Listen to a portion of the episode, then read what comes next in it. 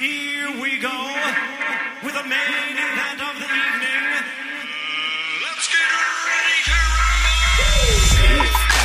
rumble! Gauche, droite, sur les ondes pour mon blablabla.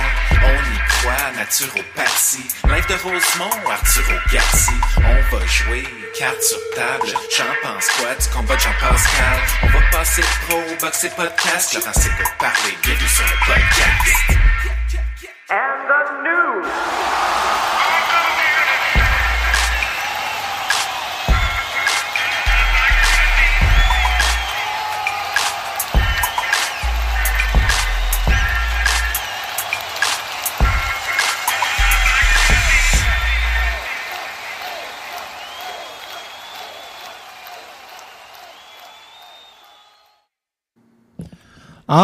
Direct de ma cuisine, qui a plutôt l'air d'un studio d'enregistrement et une montagne de papier louche euh, sur la box qui traîne un peu partout. Euh, pas vraiment une table de cuisine pour euh, inviter Valérie Gazaille dans un souper romantique. C'est le podcast numéro 43. 43 dans ma tête, c'est toujours le numéro de Patrice Brisebois qui, à l'époque, quand qui avait resigné à Montréal, Jean Perron avait dit à 110%, Brisebois vient de se remettre le nez dans l'enfer du mal. Ça, c'est le péronisme des péronismes. Grosse semaine euh, dans ma vie de tous les jours. J'ai recommencé Chronique Marie-Pierre Roule où je raconte ma vie pendant euh, deux minutes. J'ai recommencé à travailler après un 19 jours de vacances. Et tenez-vous bien, 19 jours de vacances où j'avais, je suis resté confiné, j'ai sauvé des vies, évaché à écouter du Netflix, mais évaché, là, dans des positions que ton chiropraticien ne recommandera jamais. Et quand je me suis relevé après 19 jours pour aller travailler, là, j'étais au travail, je me, je, je me sentais comme si mon corps c'était un S. J'avais mal partout, j'avais le dos en compote de pommes, mais je suis pas plaignard. Hein. J'ai enduré les heures de travail et euh, je, je savais que le combat de Lomachenko Lopez s'en venait et que ça c'était la vraie vie. Euh, semaine c'est effrayant. Il y a tellement de nouvelles. J'avais pensé faire un podcast 43 et 43.5 dans la semaine parce qu'il y a trop de nouvelles. Puis finalement, je me suis dit, arrête de raconter ta vie, puis fais juste parler de boxe, puis on va fitter ça en 45 minutes, ça va être parfait. Grosse semaine. J'aimerais en premier lieu remercier Mario Adam à la cafétéria de Post Canada qui m'a permis de faire une vaste campagne de publicité sur les écrans où on annonce le menu euh, entre deux sous-marins ou une poutine extra oignon. On peut voir ma face maintenant. Vous la verrez jamais, mais pour les, les milliers de personnes qui travaillent à Post Canada, c'est un plus de pouvoir commander en regardant ma face. Plusieurs nouvelles cette semaine. Je vais vous parler de Marie-Ève Dicker qui a volé ma job au 91.9 Sport. Rivas versus Fury. Euh, ça a roulé très fort en début de semaine. Rivas était même favori pour affronter Fury. Ça, les choses ont changé depuis. Il fait partie d'un groupe de cinq boxeurs. On va vous en parler. J'ai euh, un dé- début d'une nouvelle euh, chronique. Je sais pas à quel point ça va fonctionner parce que je suis pas un très grand monteur, mais j'ai les extraits de la semaine. J'ai quelques bons extraits pour vous autres. Bien sûr, on va parler de Vasily Lomachenko, Teofimo Lopez. C'est tout chaud encore dans ma tête. J'ai des cernes à cause que j'ai pas assez dormi. C'était tard. Euh, Lopez qui choque le monde entier. On va en parler. Quand je vous dis que c'est la plus grosse émission depuis des lunes, on a eu euh, Antonin Descaries et Camille Estéphane en pleine distanciation sociale qui ont pigé au sort euh, le prochain combat. Ce sera Yves Ulysse contre Mathieu Germain. Je suis présentement en train d'écrire un texte sur Mathieu Germain qui, accrochez-vous après vos skis, là. Ça va faire du trouble, ce, texte-là. J'ai l'impression. Custio Clayton à pied levé va affronter Sergei Lépinette le 24 octobre prochain, un titre IBF intérimaire. Euh, il remplace le l'ouzbek Kudratilo Abdukakorov. Bien sûr, il y aura un segment pour parler de Kustio Clayton. Une chose que j'aime bien, c'est acheter toutes les biographies ou tous les, les livres qui se font sur la boxe et les lire pour apprendre des choses. Eh bien, cette semaine, j'ai été renversé. Euh, je savais que le livre de Charles Ali Nestor allait sortir le 18 octobre prochain. J'ai con, j'ai contacté euh, la relationniste de presse. Elle va m'en donner un. Et là, tenez-vous bien, là. Pour vous dire à quel point je vous aime, je vais prendre le livre qu'elle va me donner et je vais vous le faire tirer au sort, un tirage. Et moi, je vais aller payer ma propre copie, OK? C'est ce que j'appelle un héros. Vous irez en voir d'autres journalistes qui font ça, payer leur copie puis vous donner euh, celle qu'ils reçoivent. J'espère qu'un jour, au coin de la quatrième et haute, il va y avoir une statue en mon honneur. Et euh, ça, ça m'a vraiment étonné. Mélanie Hart sort un livre. Mon père, Gaétan Hart, écrit en collaboration avec Serge Amiotte, un autre qui était à 110%, comme quoi tout est dans tout. Et euh, elle raconte... Euh, ça a l'air c'est une biographie choc, là. Mais j'en sais pas plus, tu sais. J'ai mis un texte en ligne, euh, j'ai mis le texte en ligne qui résume sur boxingtownquebec.ca et on va essayer d'être dans les deux lancements virtuels du livre. On va essayer de vous ramasser des copies, là, quitte à les payer malheureusement. Et on va vous partager ça ou sinon allez vous allez vous l'acheter bande de pauvres. Le podcast est gratuit. Vous devez être capable de vous acheter un livre. Et euh, un autre projet moi et Vincent Tremblay à chaque vendredi ou une majorité de vendredis on va recevoir et là c'est une nouvelle émission ça s'appelle Tremblay Poulain le chaos Vincent travaille d'arrache-pied jour et nuit euh, pour préparer le montage de l'émission. On va recevoir des grandes vedettes du monde de la boxe, semaine après semaine. On va leur poser des questions. Puis eux, ils vont répondre. Puis ça va être dans la dynamique de moi et Vincent Tremblay. Là. sais, ce sera pas euh, Radio-Canada. Ça va être avec un beau sourire dans la voix. Un vendredi soir, on va avoir du fun. Nous autres, vous allez écouter ça à la maison en compagnie. Peut-être d'une cervoise ou d'un chocolat chaud. Mais ça va être ça va être intéressant, vous allez voir. Puis je sais que j'ai dit à Vincent, j'ai dit moi j'embarque dans ton projet, mais j'ai dit ça nous prend des gros invités là, des, des invités de renom là. sais, on reçoit pas parce que on reçoit pas euh, Jean-Luc Autrey à chaque semaine là. On arrive avec du solide. Puis lui il m'a dit euh, pas de problème Laurent, on fait ça comme ça. Donc c'était la, longue introduction. Désolé, j'ai beaucoup trop de choses à vous dire. On se lance tête première dans le podcast. Ben oui, t'es fou, on, on peut-tu s'entendre que le plus grand danger pour les boxeurs ce soir-là, c'est pas de pogner la COVID, là? Non, c'est Macmouda. Moi, j'aime Régent Tremblay euh, passionnément. Tu sais, c'est lui qui, qui c'est lui qui m'a lancé, c'est lui qui a eu confiance en moi. Puis des fois, là, quand les gens le critiquent sur Internet et je me fâche, puis ça me fait de la peine, puis là, Régent, il m'a dit « Arrête! » J'ai 76 ans, je m'en fous de, ce, de, de ce monde-là. L'extrait que vous venez d'entendre, c'est qu'il fait une chronique avec Jeff Fillion, le celui que les gens appellent la radio poubelle à Québec.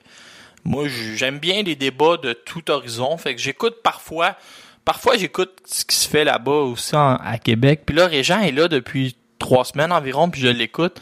Puis là, ça m'a fait rire parce qu'il parlait de boxe, puis il parlait de Makhmoudov, puis là il riait, mais il, à des gens qui connaissent vraiment, qui ont pas d'intérêt pour la boxe, ça m'a fait un peu rire. Une chronique boxe avec deux animateurs qui connaissent pas vraiment la boxe. Puis là je les entendais faire des hum hum Puis là je vous ai partagé l'extrait euh, sur Makhmoudov. Alors on va se lancer sur euh, Vasily Lomachenko. Faut que j'arrête de parler aussi fort, ça distorsionne le micro.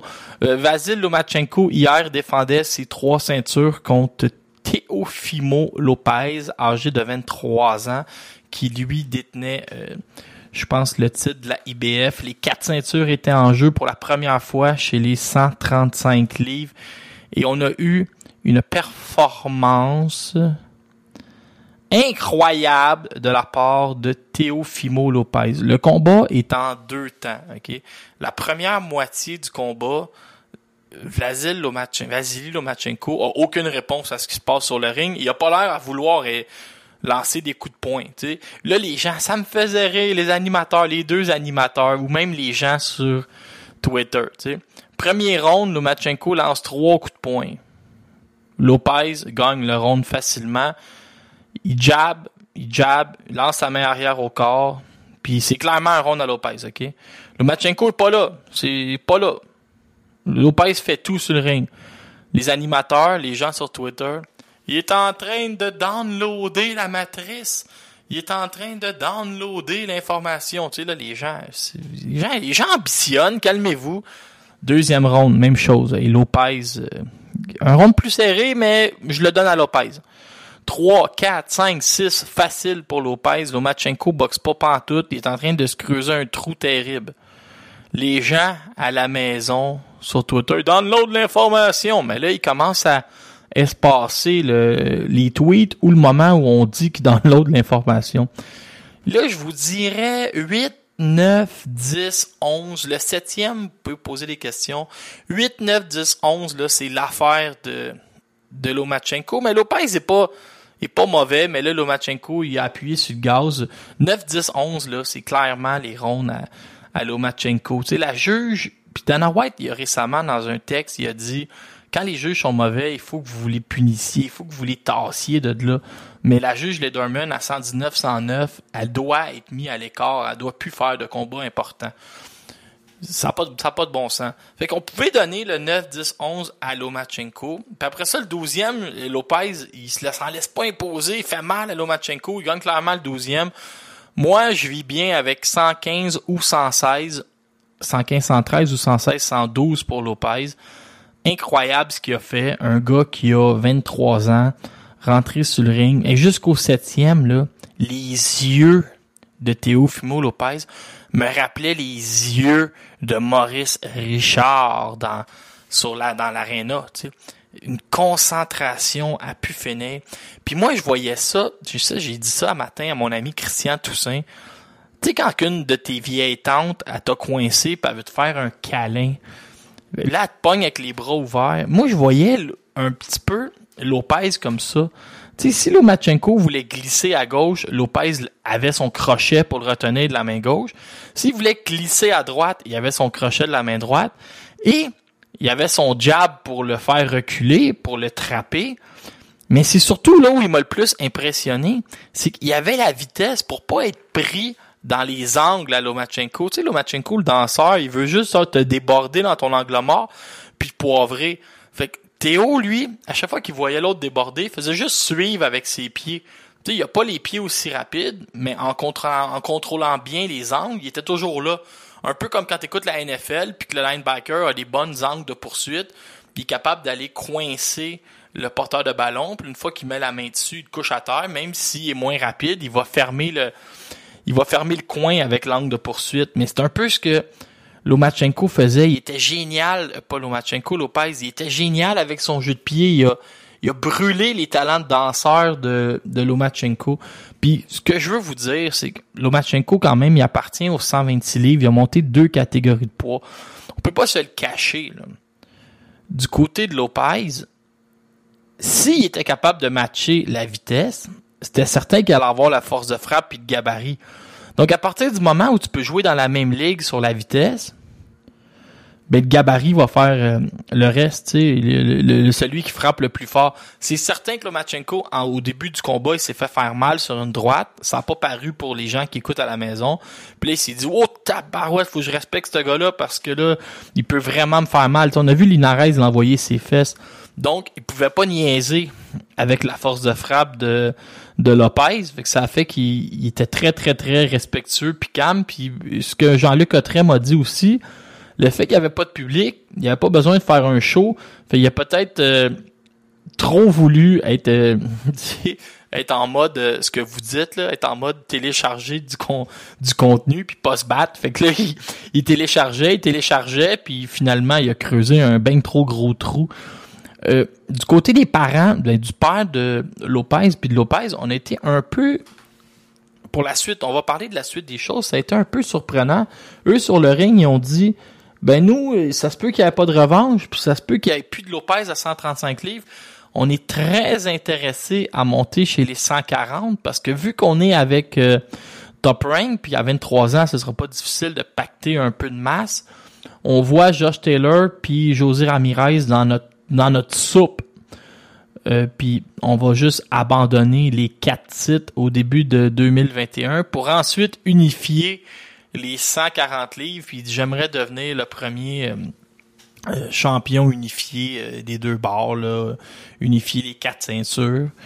Si du côté de du, côté de Lomachenko, beaucoup de rumeurs qui pourrait retourner chez les 130 livres, un poids où il est plus à l'aise, puis simplement tu sais, simplement euh, détruire des gens puis faire sa petite affaire parce que on l'a vu contre, contre Luke Campbell, ça a été un petit peu compliqué d'affronter un gars plus massif. Là, on le voit contre Linares, il est allé au tapis. On le voit contre Pedraza où il dominait, mais il avait la face maganée. Là, on le voit contre Lopez. À 130 livres, écoute, c'est pas le, le talent qui manque, là. Tu, tu donnes deux, trois victoires à Loma, tu swings euh, Chaco Stevenson, euh, Miguel Berchel, Oscar Valdez. On va, oublier cette défaite-là, puis on va repartir dans les très, très grands combats. Fait que, voyez où ce qu'on en est, là? Très, très, très intéressant, la suite des choses. Lomachenko qui va retourner dans le bain avec toutes les 130. Euh, Lopez, lui, qui est pogné peut-être avec Gervonta Davis à 135 ou monté à 140. Euh, à travers tout ça, il y a des gars comme Devin Haney qui ont le même âge que lui. Euh, euh, José, Ramirez puis Josh Taylor. Ça va être effrayant puis ça va nous donner d'excellents combats de peu importe la décision de ces deux boxeurs-là. Donc, voilà qui me rend heureux. Grande soirée de boxe. Il y a des gens qui disent que ça n'a pas été un grand combat. Moi, j'ai adoré ça. La concentration dans les yeux de, de Lopez, le jeu d'échecs. J'ai adoré ce combat de boxe-là hier soir. que qu'Oscar est, est parmi les deux ou trois euh, candidats euh, potentiellement euh, sollicités pour se battre avec avec Tyson Fury. Je déteste quand il y a un hype sur un boxeur. Je déteste quand que un promoteur décide que tu es le choisi, puis là, il fait tout pour que tu sois à l'avant-scène, alors que, tant qu'à moi, il y a d'autres meilleurs boxeurs dans la division. Donc, je déteste Edgar Berlanga, qui knock tout le monde au premier round. Puis là, on est là, ah, il était écœurant, tu sais, il a affronté plein de gars tout croche, mais on continue. Il était écœurant, il frappe fort. Je déteste Edgar Berlanga. Moi, je ne jure que par Beck Temir, Mouli Kouziev ou Lexun Mathieu au Québec. Je veux rien savoir de Berlanga. Puis là, hier, il affrontait Lano de Bellows, un gars qui avait jamais été au tapis. Puis là, je me disais, oh, si Bellows va l'amener au deuxième round au moins. Ben non, Berlanga a gagné en 60 secondes. Je te déteste, Berlanga. Dans les autres combats, il y a eu euh, Josué Vargas qui a battu Kendo Castaneda et euh, Arnold Barbosa Jr. qui a qui l'a emporté. Mais je vais être super honnête avec vous autres. Un moment donné, j'ai perdu connaissance. Je me suis endormi. J'ai dû dormir un 80 minutes certains. J'en pouvais plus. Puis là, c'est Jean-Luc Autrec qui arrêtait pas de m'appeler pour me dire Barbosa, euh, il est allé au tapis, je pense. Puis là, il y a eu une reprise vidéo. Je n'ai pas vu le combat, ok? J'en pouvais plus, c'était bien trop tard. J'ai pu. Hey, les amis, je suis rendu à 38 ans, moi, là, de rester réveillé jusque dans ces heures-là. Mais Jean-Luc, avec son histoire, il m'a réellement réveillé, puis j'ai pas eu de misère à écouter la finale, par exemple. Fait que merci, sinon j'aurais tout raté ça. J'aurais l'air fou un matin. J'ai écouté un autre gala dans l'après-midi. Louis Ritson affrontait Miguel Vasquez, que vous avez connu au Québec, contre... euh, il a affronté... euh, Herman, euh, pas dire, Herman Ngujo. Il a affronté Miguel, Ghislain Miguel Madouma et euh, notre ami Baptiste Juken Bayev. Il a battu Madouma, il a perdu contre Juken Bayev. Lui, c'est assez impressionnant. Il a fait neuron avec Josh Taylor en Angleterre. Depuis ce temps-là, euh, il est retourné en Angleterre contre O'Hara Davis. Il a perdu au juge. Et hier, il était il- vraiment, il battait Lewis Ritson sans trop de problèmes. Et les juges, ils ont joué tout un tour. Euh, Miguel Vasquez a encore des petits tours dans son sac. Euh, cette carte-là, je veux vous en parler parce que écouté un combat de Thomas Patrick Ward. 29 victoires, seulement 4 victoires par KO. Puis là, lui, il nous le vendait comme un futur champion du monde. Il affrontait un boxeur camerounais, Thomas Ezomba. Et le petit Ezomba, il avait pris combat dans minute, était clairement pas dans sa catégorie de poids. Il s'est mis à lancer des bombes de la main gauche. Il cognait euh, Ward quasiment euh, comme il voulait.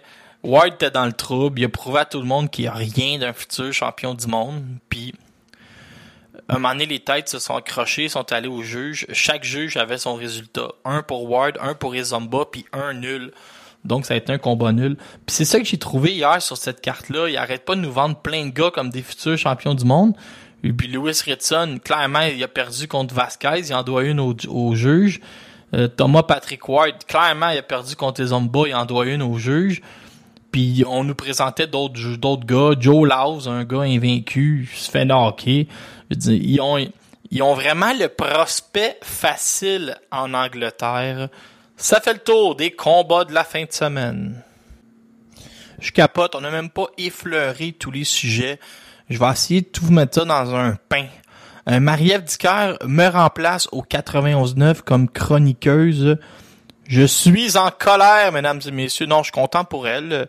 Tant mieux. Mais, toujours un mais dans la vie. Je veux juste vous dire que je trouve ça... euh, Tu sais, vous allez dire, Ouais, Poulain, il est chauvin, c'est parce que Marie-Pierre le remplace. Fait qu'il est pas content. Ben non, c'est pas juste... euh, c'est pas juste pour ça, là. Ce que je voulais dire, c'est que, dans le fond, là, Marie-Pierre, euh, pas Marie-Pierre, Marie-Ève Dicker, elle me remplace. Euh, ce que je veux vous dire, c'est que vu qu'elle me remplace, là, elle est, payée par Groupe Yvon Michel, c'est son promoteur. Ma question, c'est comment qu'elle va faire pour avoir un jugement éclairé quand elle va nous parler d'Eye of the Tiger? Comment elle va pouvoir dire, euh, c'est décevant pour Elader Alvarez euh, ce choix d'adversaire-là. Ou je suis pas d'accord avec euh, Monsieur Michel, tu sais. Elle n'aura pas accès à, à sa pleine opinion. hein. Elle est payée, elle travaille chez Groupe Yvon Michel, là. Ça me fait ça, ça me fait un peu rire. Elle pourra pas dire euh, je, je elle pourra pas y aller d'une prédiction ou analyser vraiment son combat contre Clarissa Shields avant, tu. C'est ça les joueurs analystes, quand ils sont à la retraite, je trouve ça drôle, mais actif, je trouve ça un peu bizarre. Tu sais, Yvon Michel, qui me parle, qui va commenter le combat d'Arthur Beterbiev à RDS, alors que il est en cours avec, c'était bizarre. C'est juste ça. Le groupe Jim, ils sont chanceux, ils se placent bien les pieds. Bernard Barré est à TVA, Yvon Michel est à RDS, puis Marie-Ève est rendue au 91-9. Mais tu sais, je regarde le club hockey canadien, c'est pas Marc Bergevin euh, qui anime le hockey des sénateurs. Puis c'est pas euh, Philippe Dano qui fait les chroniques sur euh, la LNH au 91-9. Mais c'est la boxe, puis c'est une autre sorte de monde. Puis j'ai écouté sa première chronique, puis elle était super bonne. Fait qu'on va voir, peut-être qu'elle va être capable de, nous parler de des autres, de ce qui se passe au Québec sans avoir l'optique que c'est une salariée chez Groupe Yvon Michel. Bonne chance, Marie-Ève, avec euh, tout ça. Il va y avoir euh, Oscar Rivas puis Tyson Fury, là, ça, ça a décollé cette semaine.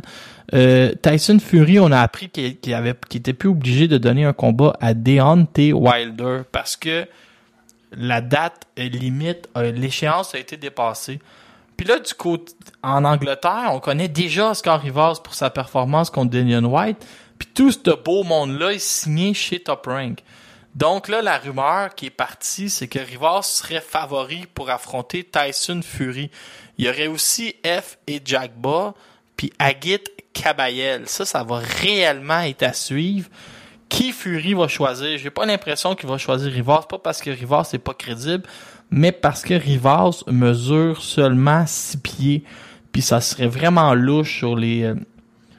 mais la pesée officielle, puis le, le face-à-face, un gars de 6 pieds 9 contre un gars de 6 pieds, les gens vont auraient peut-être une petite tendance à rire. Donc, ça se peut qu'on nous amène un boxeur plus grand, mais moins bon que Rivas pour affronter euh, Tyson Fury. Ce que Yvon Michel expliquait, c'est que si jamais ce combat-là n'a pas lieu, Top Rank va mettre Rivas en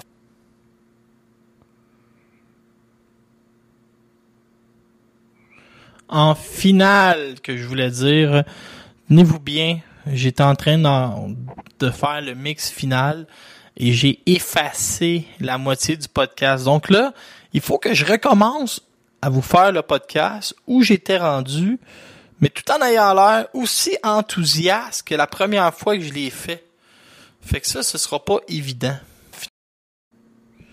Ouais, mais l'application avec laquelle j'enregistre le podcast est littéralement en train de m'abandonner euh, pendant que je vous parle. Et là, je suis... euh, Tu sais, là, je vais vous le dire, je viens de briser en deux, point de vue euh, motivation, parce que là, je suis obligé de répéter tout ce que j'avais déjà dit.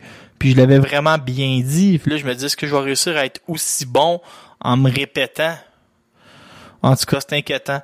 Euh, je vais vous parler de Yves Ulysse Junior qui a signé un combat contre Mathieu Germain. C'est pas signé, c'est que Camille Stéphane et Antonin Descaries ont pigé dans des cartes et ça a donné ce combat en grande finale.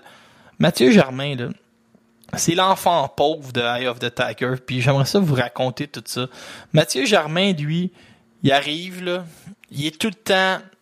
Camille et Stéphane ont une petite tendance à aimer ses boxeurs comme si il était leur père. On le voit avec... euh, on le voit avec Simon Kane, on le voit avec... euh, beaucoup avec euh, Steven Butler. Un moment donné, là, il chicanait avec euh, Batij Kenbayev, il accueillait Batij quand il revenait à bras ouverts. Là, les bras risquent d'être moins ouverts la prochaine fois, mais ça, c'est un autre dossier. Fait que Mathieu Germain, lui, il fait ce qu'il a à faire. On lui amène Cam O'Connell, il marche dessus à Shawinigan. Miguel Zamudio, qui avait affronté le Québec en entier, il passe le KO. Christian Ruschietta, un danger public au Canada, il bat. Il fait tout ce qu'il a à faire. Ce qu'on lui donne, des sous-cartes, pas de TVA, rien. Il arrive contre Steve Claggett, match nul, combat de l'année. Après ça, il n'a pas perdu. S'il avait perdu contre Claggett, il aurait probablement, probablement eu droit à un contrat chez Golden Boy, puis une ceinture WBA Gold le lendemain. Mais, mais non, lui, il a fait une nulle. Continue à se battre. Il bat José Eduardo Lopez.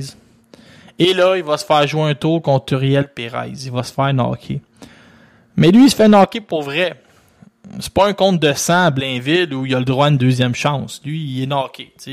La télévision est là. On peut pas compter lentement comme dans un concessionnaire à Bois-Brillant. Il revient, il bat Gilberto Meza. Mais Mathieu Germain, lui, il a tout fait ce qu'il avait à faire avant d'être surpris contre Uri- Uriel Perez. Ben, TVA, ils prennent pas de bain de glace avec lui. RDS le suit pas pour regarder ses habitudes de jeux vidéo.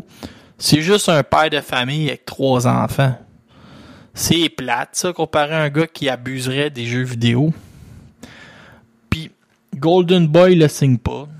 Quand on appelle Eye of the Tiger puis que ça prend un boxeur pour aller affronter Zachary Ochoa, mais c'est pas lui qui a la chance de faire ça. Mathieu Germain, c'est l'enfant pauvre de Eye of the Tiger. Mathieu, quand il était jeune, Mathieu Germain habitait sa rue d'Iberville, d'une famille modeste. Après ça, il a pogné l'adolescence. Il buvait de la drogue. Il fumait des cigarettes. Prenait de l'alcool. Il était gras. Il faisait des mauvais coups. Vandalisme. Des graffitis des portes de garage. Il n'y a rien qu'il n'a pas fait. Et là, il a découvert la boxe, puis il est devenu tranquille. C'est la plus belle histoire que la boxe peut te raconter, Mathieu Germain. Aujourd'hui, il est en pleine forme. C'est l'ange du ring. C'est le gars le plus, avec le cerveau le plus rapide, le plus intelligent de boxe. C'est lui qui va faire le meilleur analyste euh, un jour quand il sera à la retraite. Là, il va affronter. Yves Ulysse qui a tout eu dans là, la cuillère dorée dans la bouche. Ben, je parle en boxe, là, je connais pas son enfance. Mais Ulysse, lui, on lui donne Zachary Ochoa pour qu'il puisse aller à la télé américaine. Euh, quand il à Blainville, quand il se fait knocker par Francisco Javier Perez, on lui donne un compte de sang pour qu'il puisse se relever. Quand Ricky Sismondo fait le ménage au Québec, Mathieu Germain a la main levée pour affronter Sismondo puis régler le dossier. Ben non. T'as pas le droit de l'affronter, toi, Mathieu. On le donne à Yves Ulysse. quand il perd contre Claguette, ben on lui donne la demi-finale de Saunders contre le mieux à la place belle. On lui donne la demi-finale de Kane Redwood, le combat tant attendu avec une ceinture WBC Fécar Box contre Ernesto Espana, le grand slack. Puis quand, quand il perd contre Claguette, on lui donne une revanche avec un titre de champion du monde après, puis un contrat chez Golden Boy. Toutes des affaires que Mathieu Germain peut même pas rêver d'avoir. Mais toute cette injustice-là, le 24 novembre prochain, elle va être réglée. Puis, quand vous y pensez, le Régis Lévesque, quand il me parlait comment devenir promoteur de boxe, c'était en plein le combat qu'on va avoir là. Tout est là, tu sais. Je dis un blanc contre un noir. Ça n'a pas rapport, mais c'est là quand même, tu sais. Un technicien contre un technicien. C'est ça, c'est intéressant de voir ça va être qui le meilleur technicien des deux, tu. Deux gars qui sont rendus à la même place dans leur carrière, 33 puis 32 puis 31 ans. Deux gars qui ont sensiblement le même classement sur BoxRec, qui ont sensiblement fait la même performance contre leur adversaire en commun, Claguette, qui ont le même promoteur, puis qui ont des façons de faire différentes. Quand Mathieu Germain perd son combat, le soir, il répond poliment aux journalistes, puis il donne un vote de confiance à Mike Moffa. Quand Evulis perd, il est marabout après les journalistes, puis il change d'entraîneur. Vous voyez, tout est pas pareil. Il y en a un que sa motivation dans la vie, ce qui l'intéresse, c'est élever ses trois filles. L'autre, ce qui l'intéresse, c'est son classement NHL 2021 qui vient de sortir. C'est deux gars qui sont complètement différents, qui ont des responsabilités différentes, qui ont des motivations différentes, même qui ont des rêves différents. Evulis croit qu'il peut devenir champion du monde. Je suis pas certain que Mathieu Germain pense encore qu'il peut devenir champion du monde après sa défaite contre Pérez, mais il va prendre n'importe qui, n'importe où, n'importe quand. Ce qui n'est pas le cas d'Evulis non plus. Evulis voulait pas être de ce tournoi-là, il voulait une revanche contre Ismaël Barroso, mais De La Hoya n'a pas l'air parti faire de la boxe avant 2021. T'as deux gars qui ont pas les mêmes aspirations, qui ont pas les mêmes euh, qui ont pas le même rêve, j'ai même l'impression, puis qui ont pas la même façon de faire, qui ont pas la même feuille de route, qui ont pas le même promoteur américain qui est derrière eux, mais ils ont quelque chose en commun. Ils sont sensiblement du même niveau. Je veux dire, euh, même si je suis, euh, je suis derrière Mathieu Germain à 100% pour ce combat-là. Pourquoi? Parce que Evulis a pas besoin de moi. Il y a déjà Sylvain Pelletier, il y a déjà euh, Manny Montréal, il y a déjà Jean-Philippe Ouimet, il y a toute sa gang. Nous autres, on est derrière G-Time, c'est bien correct. Le Québec est séparé en deux. Mais il y a pas je trouve tellement que c'est deux boxeurs différents, mais avec les mêmes réalisations, sensiblement le même classement, la même fiche, sont exactement à la même place, mais un qui a eu fait les grosses compétitions amateurs, internationales, pendant que l'autre se battait au Québec. Un qui est le favori de son promoteur, qui a eu toutes les chances, contre un autre qui a l'air d'un laissé pour compte, même s'il est bien gentil. Un, tu un, comme je vous dis, un qui rêve de jeux vidéo pendant que l'autre rêve de, du, du futur de sa famille, de voir ses filles grandir. Puis même Mathieu Germain, puis c'est un ode à Mathieu Germain que je fais, je le vois dans toutes les compétitions amateurs. Dès que quelqu'un du underdog se bat le samedi soir, il prend son char, ses enfants, sa femme, puis il s'en va l'encourager. C'est un gars d'équipe. Mathieu Germain, c'est un gars de famille, on le voit avec son père puis son frère. Je suis Mathieu Germain.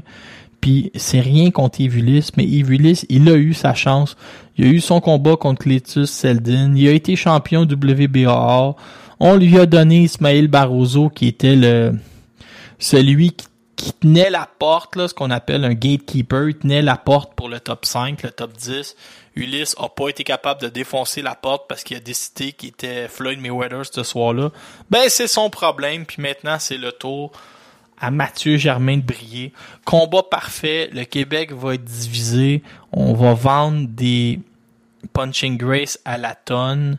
j'espère qu'ils vont me choisir pour animer le face-à-face ou ou j'espère qu'ils vont faire partie d'un face-à-face, tu sais, signer, euh, signer euh, Sylvain Pelletier, là, en plus, il est fâché après moi, il m'a barré sur Facebook, Pelletier Poulain sur euh, Punching Grace, mais ce serait incroyable. En plus, ça va m'assurer d'une paye avant Noël. Donc, Germain Ulysse, la plus belle chose qui pouvait arriver à la boxe professionnelle. Bonjour, mon nom est Leila Baudouin, je suis boxeuse professionnelle et je veux que vous sachiez que je peux pas vivre sans le podcast de Laurent Poulain. Laurent s'écoute parler. Euh, ça va être mon, mon meilleur ami durant les heures de vol pour mon combat au Mexique. Merci. Bonne nouvelle pour Leila Baudouin qui va se battre au Mexique le 7 novembre prochain. Euh, la nouvelle a été annoncée par un communiqué de presse de Eye of the Tiger qui nous annonce que Thomas Chabot et Leila Baudouin vont se battre, c'est ça, au Mexique, je viens de le dire. Sur une belle carte, il va y avoir la présence de Leila McArthur, McArthur qui va aussi se battre, une des cinq meilleures dans le monde. Dans le communiqué, on nous apprend que un boxeur passera pro aussi de Eye of the Tiger. Il suffit de regarder l'affiche pour voir qu'il s'agit de Luis Santana. Le gala va s'appeler Révolution féminine et ce sera un sera disponible sur Punching Grace. Ils vont trouver un système là où en deux palmiers, ils vont mettre une caméra puis on va pouvoir l'écouter sur euh, Punching Grace qui a besoin de contenu qui roule. Puis au Mexique, écoutez, j'ai appelé quelques amis qui sont euh, matchmakers puis je leur ai demandé comment ça marche ça euh, faire un gala de boxe au Mexique? Ah, puis ils m'ont dit, ah, c'est pas bien compliqué, là. Tu t'appelles le promoteur, tu t'achètes des spots, à peu près 2000 pièces du spot, tout est fourni. Pour 2000 pièces, t'as le ring, un adversaire, une commission qui est pas trop achalante, euh, qui vont accepter le combat. T'as euh, un homme de coin, des plasters, euh, une gourde. C'est 2000 pièces.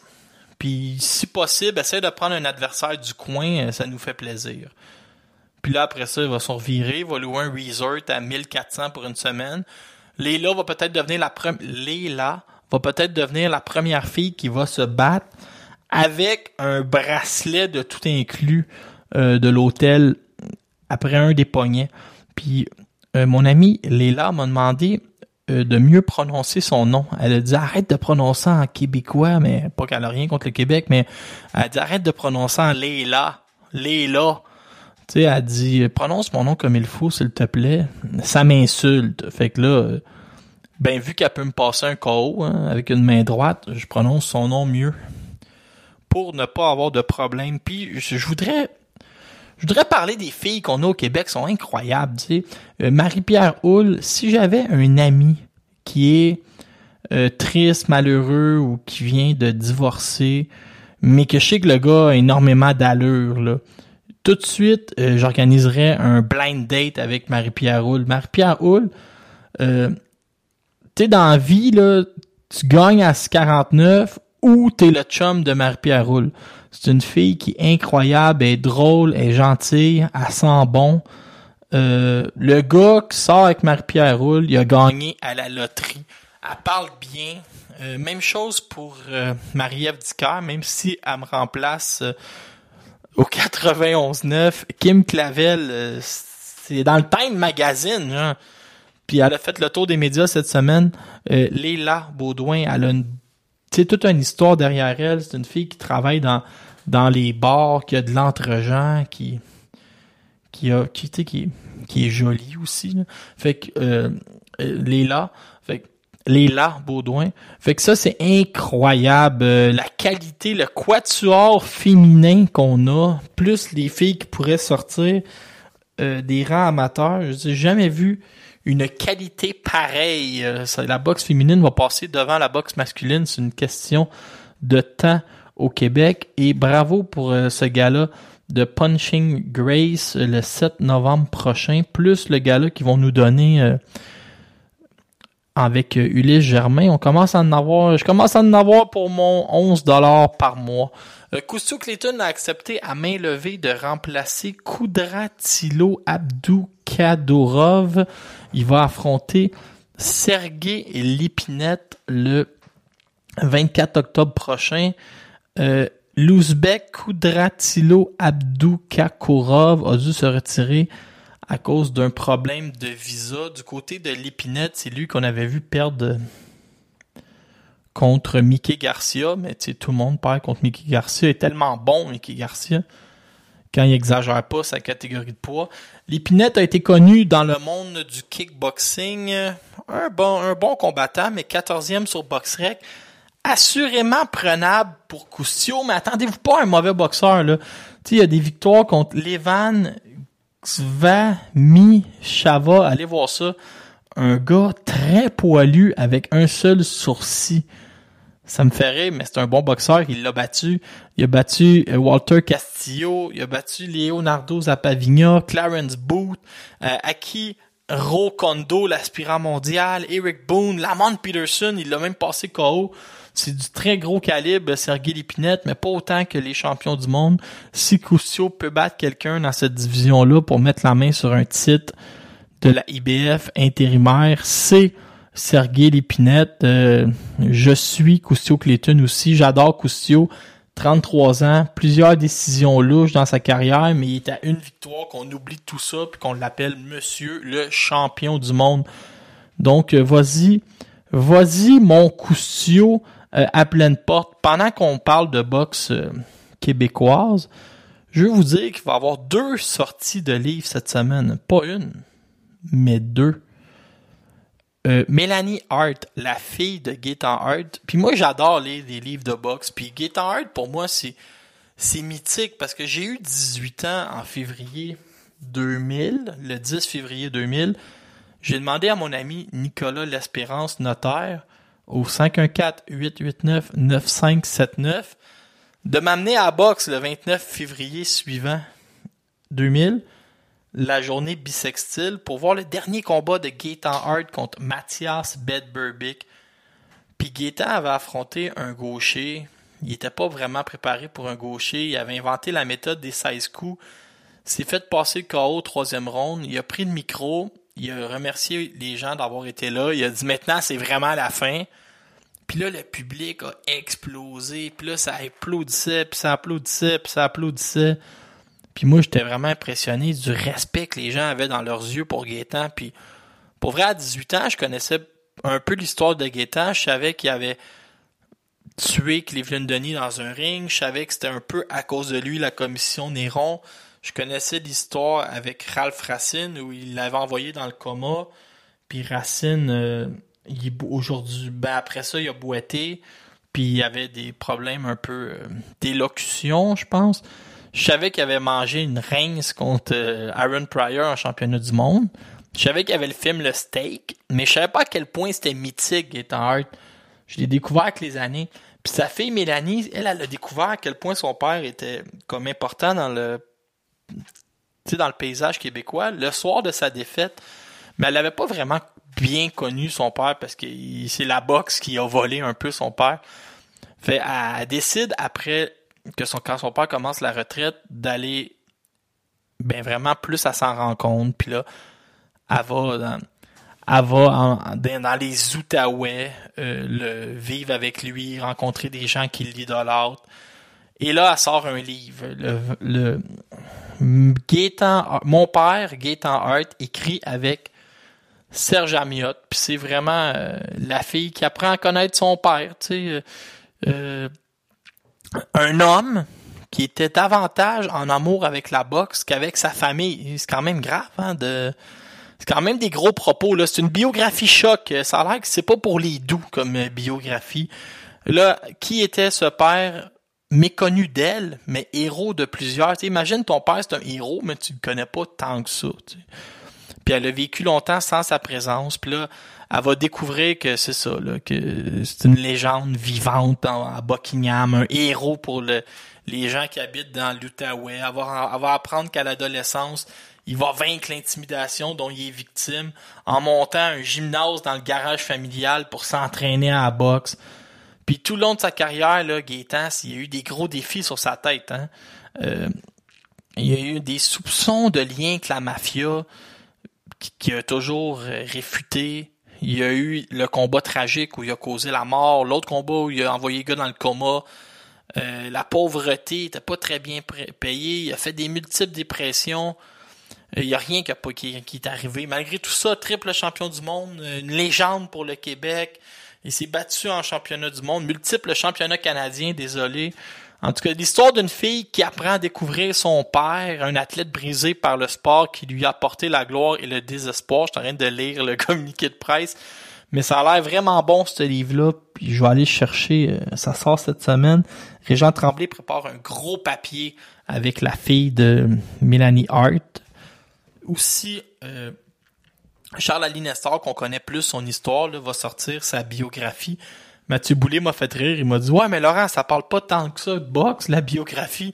Parce que Mathieu prépare un papier sur Alinestor, déjà lu le livre, puis là, j'ai dit à Mathieu euh, Tu sais, c'est correct, là, je suis une brute, mais je devrais être capable de lire un livre qui ne fait pas que parler de boxe.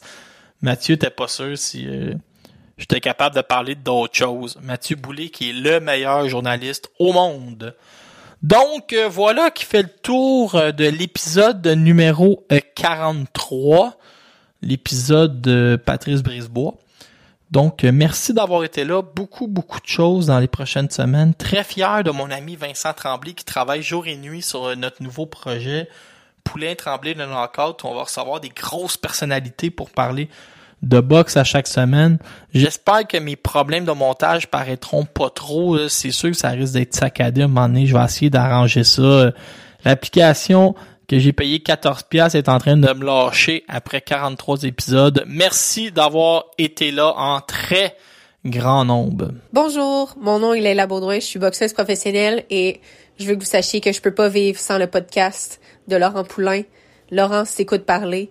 Euh, ça va être mon, mon meilleur ami durant les heures de vol pour mon combat au Mexique. Merci.